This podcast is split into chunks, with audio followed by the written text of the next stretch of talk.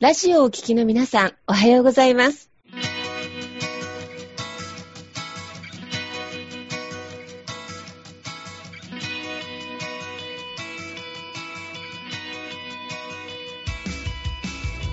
FM 那覇より毎週日曜日9時30分からお届けしております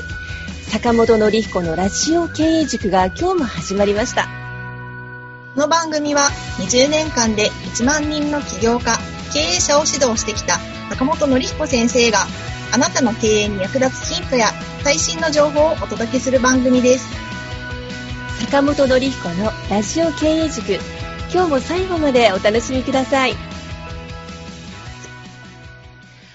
今日も始まりました。坂本典彦のラジオ経営塾。パーソナリティは中田民子とネハともみがご一緒させていただきます。では、坂本先生、ネハさんよろしくお願いします。はい。よろしくお願いします。よろしくお願いします。えー、今日はですね、特別ゲストをお迎えして、えー、お時間一緒に過ごさせていただければと思っております。えー、今日はですね、一般社団法人志教育プロジェクト、え専務理事の北見俊則先生をお迎えしたいと思うんですね。でも先生は実は校長先生をご経験されて、今はこの志教育プロジェクトの専務理事をされていらっしゃいます。そして今日はコロナ時代の学校教育について思い存分語っていただこうと思います。では坂本先生よろしくお願いします。はい、よろしくお願いします。はい、えー、まあ、今回ね、北見先生、まあ、お呼びさせていただいたんですけれども、まあ、今ね、コロナの影響で、まあ、皆さんの、まあ、本当に、まあ、働き方もそうなんですけれども、あの、教育っていうのもね、すごく、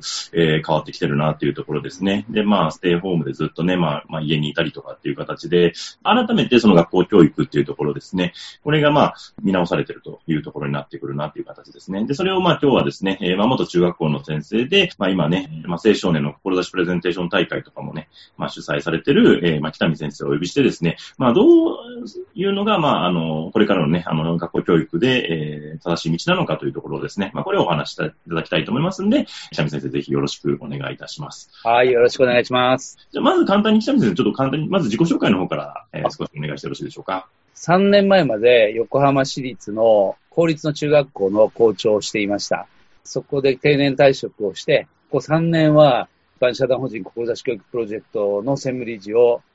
しています。はい、ありがとうございます。まあそういった形でね、あの、まあ、その学校教育の中にね、志教育っていうのを入れられてるっていうところで、ね、すごく、まあユニークな取り組みされてらっしゃると思うんですけれども、北見先生どうですか？今ね、このコロナ時代で学校教育っていうのが、あの、まあステイホームとかでもいろいろ変わってきてると思うんですけれども。そうですね。うん。ビフォーコロナ、ウィズコロナ、アフターコロナっていうふうに区別したときに、もうビフォーには戻らないですよね。で、コロナのおかげで、教育のいろいろ抱えてる問題がすごい炙り出されてきた感じがするんですよね。そこに戻るんじゃなくて、これを機会に、もう全く新しいあの教育の仕組みに変えていった方がいいなっていうふうに思ってるんです。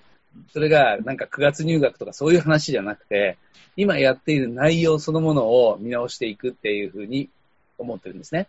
特にこのコロコロナであの世界中が大きく変わろうとしている。それリーマンショックとかなんかと比べられてますけど、もっと世界大戦レベルの改革になっていくんじゃないかなって思うんですよね。で、これを、あの、マイナスに捉えるんじゃなくて、これをチャンスに捉えて、よりいい社会を作っていく。まあ、そのためにどうするかっていう話だと思うんですよね。スターコロナの世界を作っていくのは、もう本当に今の若者たち、子供たちなので、その子供たちにどんな力つけていったらいいのかって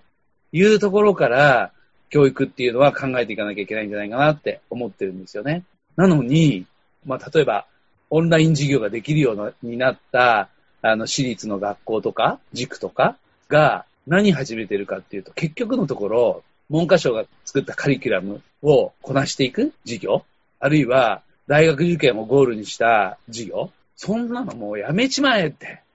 思ってる。で、子供たちが本当に勉強したいこと、そのことを勉強できる学校にしていこうよ。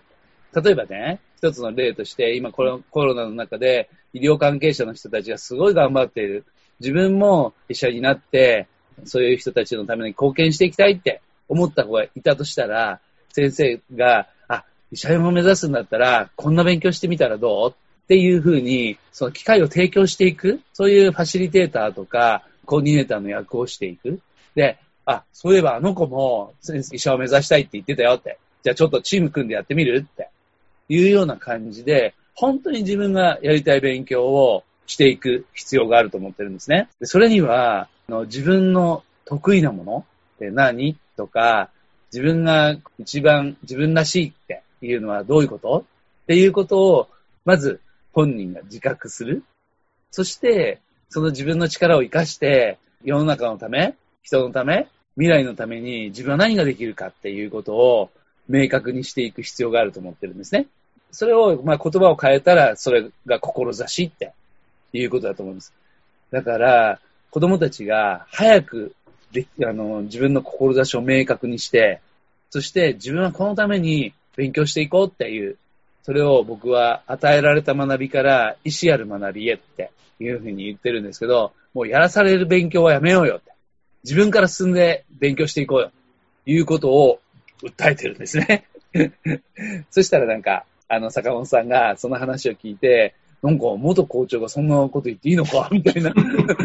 とで、で面白いからちょっとラジオ出てよみたいな話になって今日に至るっていう感じなんですよね。はい。ありがとうございます。いや、でも本当にね、今のお話聞いても、すごい面白いなと思ってまして、ね、あの、そのね、大学受験やめちまえっていうのを、あの、言えるってすごい、ね、しかもそれがね、元ね、中学校のね、校長先生が言えるって、なんか、いや、まあ本当に僕らはね、なんか一生徒として、なんかそういうことは思ってたりもしてたんですけど、ね、やっぱ現場のその先生が、そういうふうにおっしゃってると、なんかすごいなと思ったんですけれども、うん。だってね、あの、僕がね、の子供が3人いるんですよ。はい、3人が高校受験の時に、いろんな学校一緒に見に行ったんですよね。そしたら、もう公立も私立もほとんどが大学受験のためのプログラムがこんなに素敵にできていますって。それをアピールするんですよ。ふざけんなって。予備校を選びに来たんじゃねえぞって。高校生活の中で、この子たちがどんな力を身につけられるのかって、そのプログラムをね、こんなに充実してますよって。で、こうやって、その一人一人の子供の個性を引き出していきますよって言うんだったらわかりますよ。なのに、予備校選びに来たんじゃねえよ、すごい怒ってたんですね。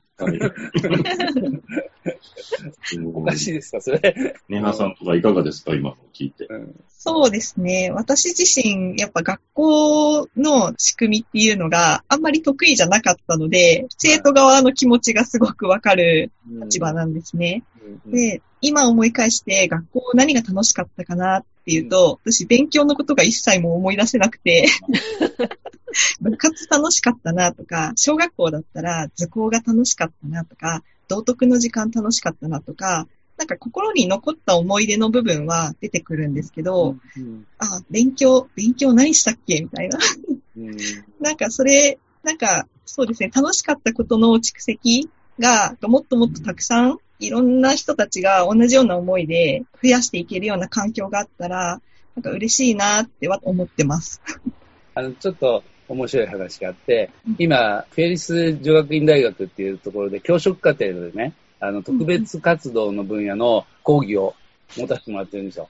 で、そもそも教育の目的って何だっけって言ったら、一応、教育基本法第一条に教育の目的っていうのが書いてあって、人格の完成を目指し、うんぬんって書いてあるんですよね。で、その人格の完成って、人格ってそもそも何とか、その人格はどこで磨かれたのって言ったら、授業で磨かれたっていう子はほとんどいないですね。みんな行事とか、はい、いろんな生徒会活動とか、そこで磨かれましたって。じゃあ、学校はもう行事だけやってりゃいいじゃんって。って言ったら、それはなんかちょっと違うような気がする。なんか、みたいな。その知識って本当に必要なんですかって。うん。僕、あの、例えば中学で理科教えてたんだけど、オウムの法則って知ってた方がいいと思うけど、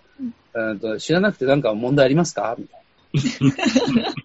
話ですよね。はい。それをみんな平等にやらなやらなきゃいけないんですかっていう話で、それちょっとおかしいんじゃないかなって思ってるんですよね。知ってた方がもちろんいいですよ。うん、でも、必要になったら勉強すりゃいいんじゃないですか。うん、その、必要になったら勉強するっていう、その勉強方法とか、それを身につけてほしいですよね。うん。うん。いや、すごい。いや、それをね、なんか、いや、そのね、あの、中学、元中学校の校長先生がそれをおっしゃっていただけるっていうのがすごいなと思って、あの、多分僕らはね、あの、普通の生徒側は多分それを思ってた人は多分いっぱいいると思うんですけど、なかなかもう学校がそれをね、やれって言われますしね、それで点数取れるかどうかで評価されちゃってたんで、なんかね、なんかね、確かに学校の教育ってもっと自由というか、さっきキャミ先生がおっしゃったような、本当に自分たちがやりたい勉強うん。をするっていう形になるとすごくいいかなと思うんですけど、あのはい、今、このコロナに、ね、なって、その、まあ、いろいろ皆さん、学校に子供たちも通えなくなったりとかしてると思うんですけれど、まあ、こういった形、そのオンライン授業とかも始まったりとかも、ね、はいしてると思うんです。けど、まあ、今のこの現状で、どんな風に今後変わっていくみたいな、北見先生は考えたりとかってされてます？あのまずね、最初の議論は、このコロナで勉強できなかった分、その授業をどう保証するんだみたいな話うんだったんですよね。うん。だから、7時間授業やったり、同様じ授業やったり、さらに夏休み、冬休みを短くして、授業数確保しようっていう、えー動きになって、お前ふざけんなって。そんだけ素晴らしい授業をね、やってるんだったら、もう見せてほしいって感じなんですけど、本当に与えられた学びの中で、どんだけのことを学んでるんですかって。本人たちが本当に学びたいと思って勉強してるんだったら別ですけど、結局、大学受験のためにとか、言って勉強している勉強で、本当にそんなに成果上がってんですかっていうことをあの聞きたいんですね。で、授業数だけを確保すればいいって話じゃなくて、その中身を変えていかなきゃいけない。で、その、今、例えば AI 教材とかなんかはすごく発達していて、例えば算数とか数学なん分野だと、あの、今まで10時間かかって学んできたことを3時間ぐらいでマスターできるっていうようなエビデンスが出てるんですね。えー、すごい。で、AI はやっぱすごくて、この問題できませんでした。ちょっと戻って、これこれはどうですか？これはどうですか？ってやっていくと、その人に合った勉強方法を、あの、教えてくれるんですよ。えーだから最も最短で問題ができるようになっていくっていうことをやっていくので、ものすごい短時間で済むっていう話なんですよね。えーもうじゃあ学校で一律で授業を受けてるのがもそうういらなくなってくるってことだからいわゆる知識理解を問うようなことは、うんもう AI に任した方がいいんじゃないかと。あるいはえ、ーもうめっちゃ授業の上手な人が、あの日本中に一人いれば、はい。みんなその人の授業を見ればいいって話になるわけですよ。えーえーそしたら、学校って何するとこなんですかっていうことになりますよね。うんで、まさにその人格を、あの、うん磨いていくためには、どうしたらいいのかっていうと、授業の中でお互いに学び合っていくっていうことが必要になってくると思います。うん学び合いがあるからこそ学校へ行く意味がある。うん。でね、もう一つはね、学年で切る必要あるんですかっていうのがあって、まあ一般社会で言ったら、学年で切られてるってほとんどないですよね。うん。それで多分、ある一定の知識を効率よく伝えていくためには、学年別にしてやった方がずっと効率がいいって話で、大量生産を支えるための人を育ててきたんですよね、今までね。だけど、今はもう個性化じゃないですか。で、その時代にも、ま、全く同じやことをやっていく必要はないなって思っていて、この間あの、南アルプス子供の村学園っていうところを見学に行ったんですよね。そしたら、すごい面白かったのは、クラスが自分のテーマごとに分かれてるんですよ。例えば、お料理っていうのをテーマにしてるクラスがある。から、あの演劇っていうのをテーマにしてるクラスがあるね。で、そのクラスは、小学校1年生から中学3年生までが一つのクラスなんです。で、自分で選んでそこに入ってる。で、その子たちの、あの、今年の研究テーマは、麺のつゆなんです。で、それを追求してるの。えーそれで、みんなでね、2泊3日の旅行に行けるんですよね。で、それを、それも子供たちで全部企画するわけ。それで、あの、行き先に決めたのが、野田の醤油工場。で、そこに行くためにみんながもうめちゃめちゃワクワクしてるわけですよ。えーその、ディズニーランドとかに行く意味がわからない。うん うんそれで、ちょうど僕らが見に行った時に、その旅行から帰ってきたところだったんですよ。そしたらもう、この全然見ず知らずのおじさん捕まえてね、その醤油のことを熱く語るわけですよ。小学生が。うんすげーとか思って、で、隣のクラス行ったら演劇のクラスなんですよね。それで、何、何してんのって言ったら、今、最近の勉強してるんですって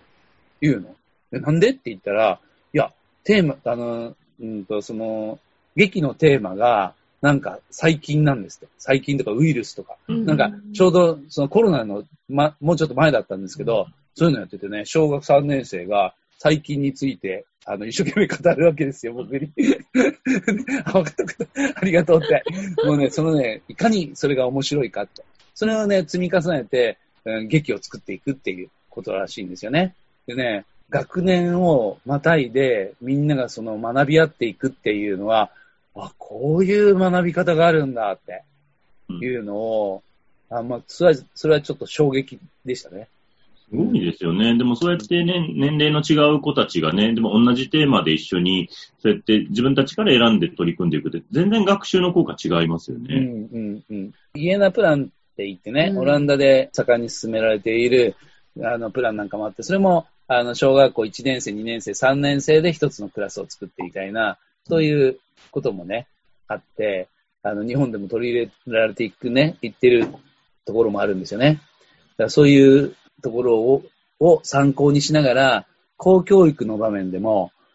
そういうことができていったらいいなって思ってるんですね。うん、先生の立ち位置がもう全く変わっていく。文科省のカリキュラムを教えなきゃいけない先生から、子供たちの興味、関心を引き出して、うん、まあ、言ってみればその生徒の一人一人の志を明確にして、で、変わっていいんですよ。まあ、あの、その志はね。でも、今は自分はこのために勉強するって。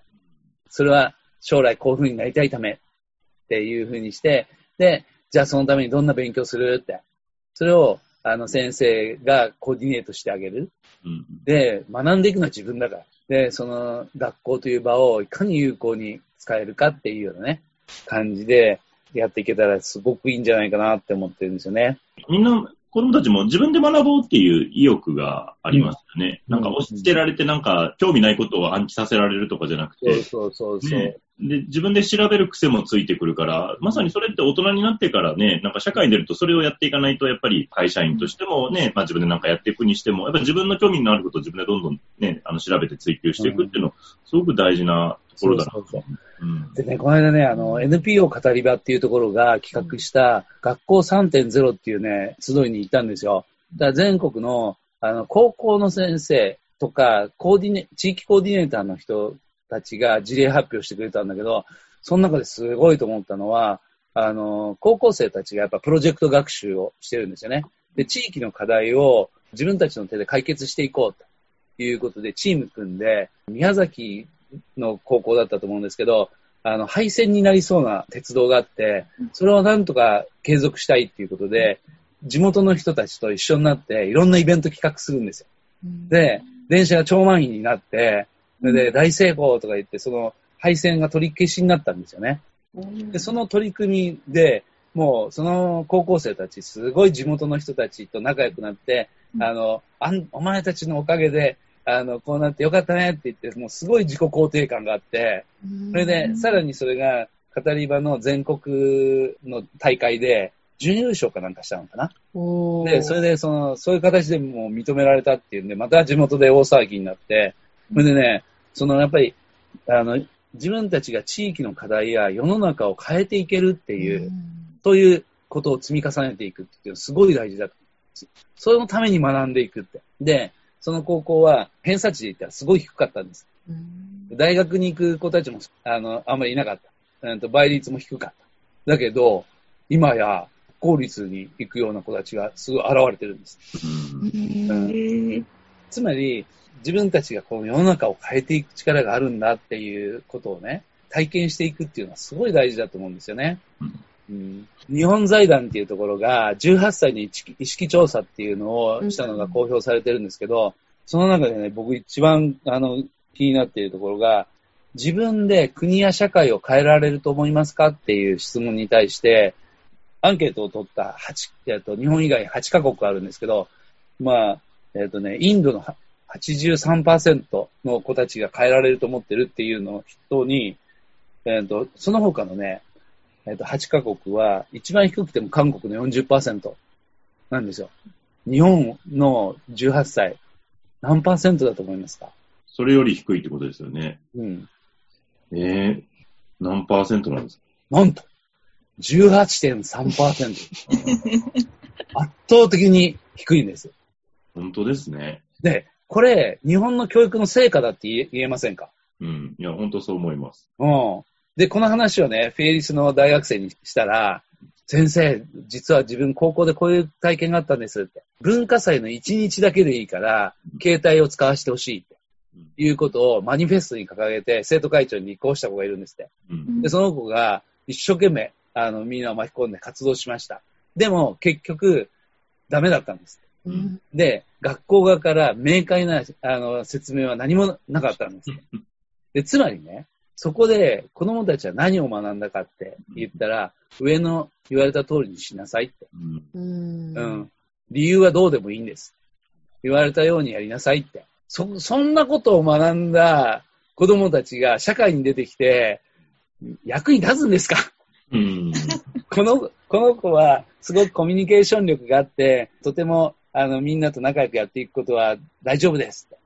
それはいいと思いますよ。だけどね、その、創造性とか、自分でこう、物事を変えていくとか、そういう子たちが今、社会で必要なんじゃないですか。そんなさ、先生の言われた通りしなさいっていう子を育てて、いいんですかって。もう怒りが湧いてきますよね。とかね。うんそれ、その話を聞いたら、国文学の子たちの一人が、先生、私ね、高校の時に、その、源氏物語の解釈を、自分はこうですって、自分はこういうふうに解釈しましたって言ったら、先生が、それは違います。模範解答はこうです。これを覚えなさいって言ったんですって。ふざけるなーって思いませんか？ねもうそれだったらね、もう本当にネットにかなわないですよね。もうインターネットで調べればいいだけですもんね。それ、まあ、ほんの一部だと思うけれど、でもそういうこと積み重ねてて、意味があるんですかって言いたいですよね。それはいい大学入れるかもしれないけど、でも、そそのいい大学入って、いい会社に勤めて、いい幸せな人生っていうのはもうないっていうのを、うんもうみんな分かってるわけじゃないですか。でも、それに代わる子育ての方法がない。見つかってない。だから、とにかく勉強しなさい。少しでもいい成績取って、いい大学行きなさい。っていうことが子育てになっちゃってるっていう。そこがまた問題ですよね。ねありがとうございます。ちょっと時間もそろそろ、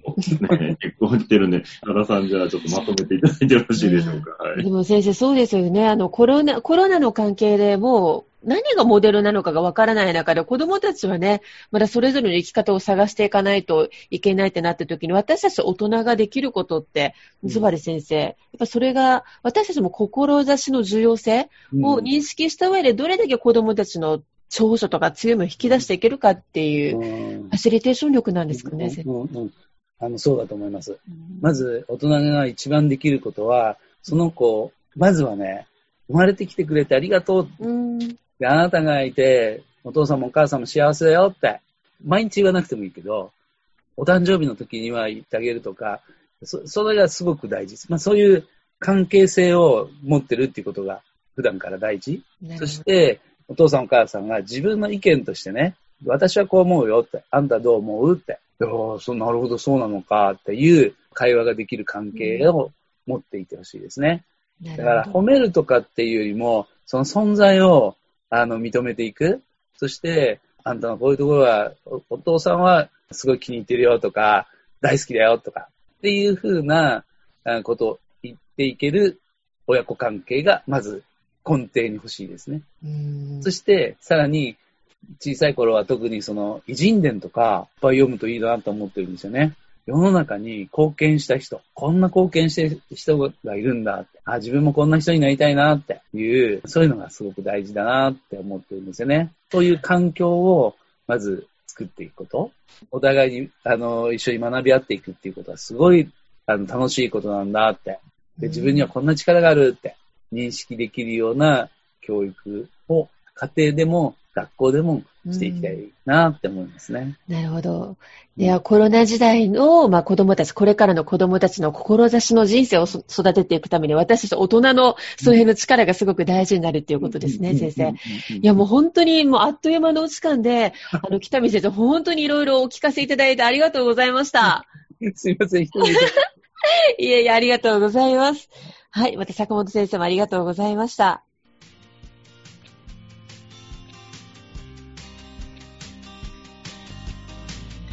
この番組では、企業や経営についてのご質問を募集しております。こんなことで悩んでいます。こんな場合はどうしたらいいの？などなど、ご質問がありましたら、ぜひ番組宛てに送ってくださいね。はい。えー、質問の宛先は、立志財団のホームページより、お問い合わせの欄からご質問ください。その時には、ラジオ経営塾についてとお書きください。また、ツイッターでも質問を受け付けております。ハッシュタグ、ラジオ経営塾をつけて投稿してくださいね。この番組は沖縄の起業家や経営者のビジネスの成功に役立つ内容をご紹介しております。また来週日曜日9時30分よりラジオ経営塾でお会いしましょう。皆様楽しい日曜日をお過ごしください。